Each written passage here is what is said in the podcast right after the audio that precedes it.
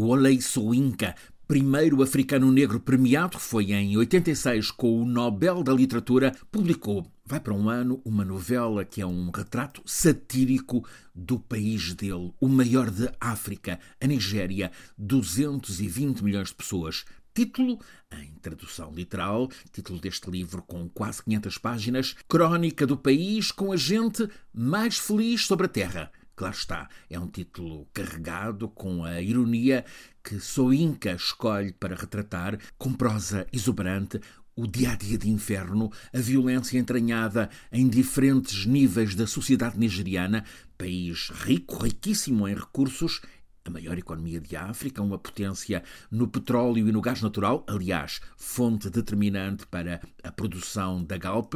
No entanto, terra de gente muito pobre, exposta à crueldade de vários terrorismos, o mais aterrador e poderoso, o Boko Haram, identidade que pretende significar há que dar cabo da educação ocidental, ela é Uma gente que pratica sucessão de sequestros de estudantes apanhados nas escolas, sobretudo meninas. A religião tem influência preponderante neste país da costa atlântica da África Central, um país com mais de 200 etnias, duas religiões dominantes, na parte sul, marítima, onde está Lagos, a capital económica, é a região mais ocidentalizada, onde predomina o cristianismo, no norte interior, que tem a capital política, Abuja, e cidades como Cano, Cano que era a escala de voos africanos dos Constellation da TAP no tempo colonial. Este norte da Nigéria é muçulmano, em deriva cada vez mais radicalizada,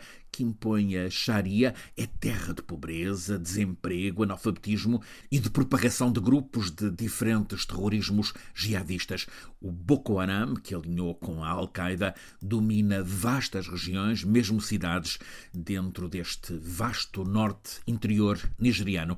A pobreza das pessoas é tal que se repetem tragédias, com explosões, porque pessoas descontrolam operações de roubo de combustível nos oleodutos. Passa por tudo isto a realidade nigeriana, narrada por Wale Soinka. Ele relata o fanatismo religioso, tanto no campo islâmico como no cristão, conta a violência sádica, passa por mutilações praticada sobre dissidentes religiosos, Ler este livro gigante de Soinka ajuda-nos a entender o que é hoje a Nigéria. Este enorme país, independente do Reino Unido desde 1960 e agora em eleições tanto presidenciais como legislativas.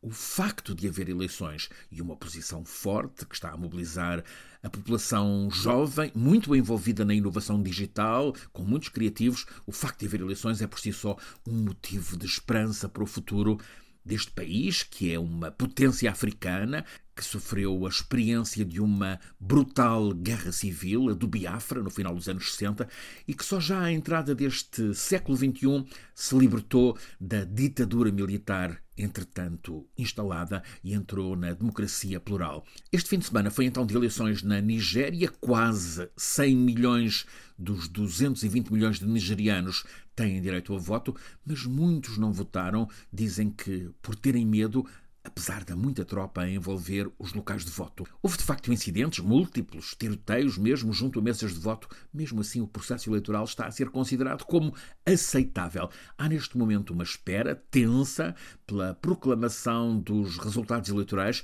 A contagem começou com muito atraso. A novidade é a de o monopólio do poder político destas últimas duas décadas, centrado em dois partidos, com candidatos agora veteranos, estar a ser desafiado por uma terceira força, um terceiro aspirante, chama-se Peter Obi, é o líder do Partido Trabalhista, que fez campanha quase em exclusivo com um discurso sobre a procura da esperança.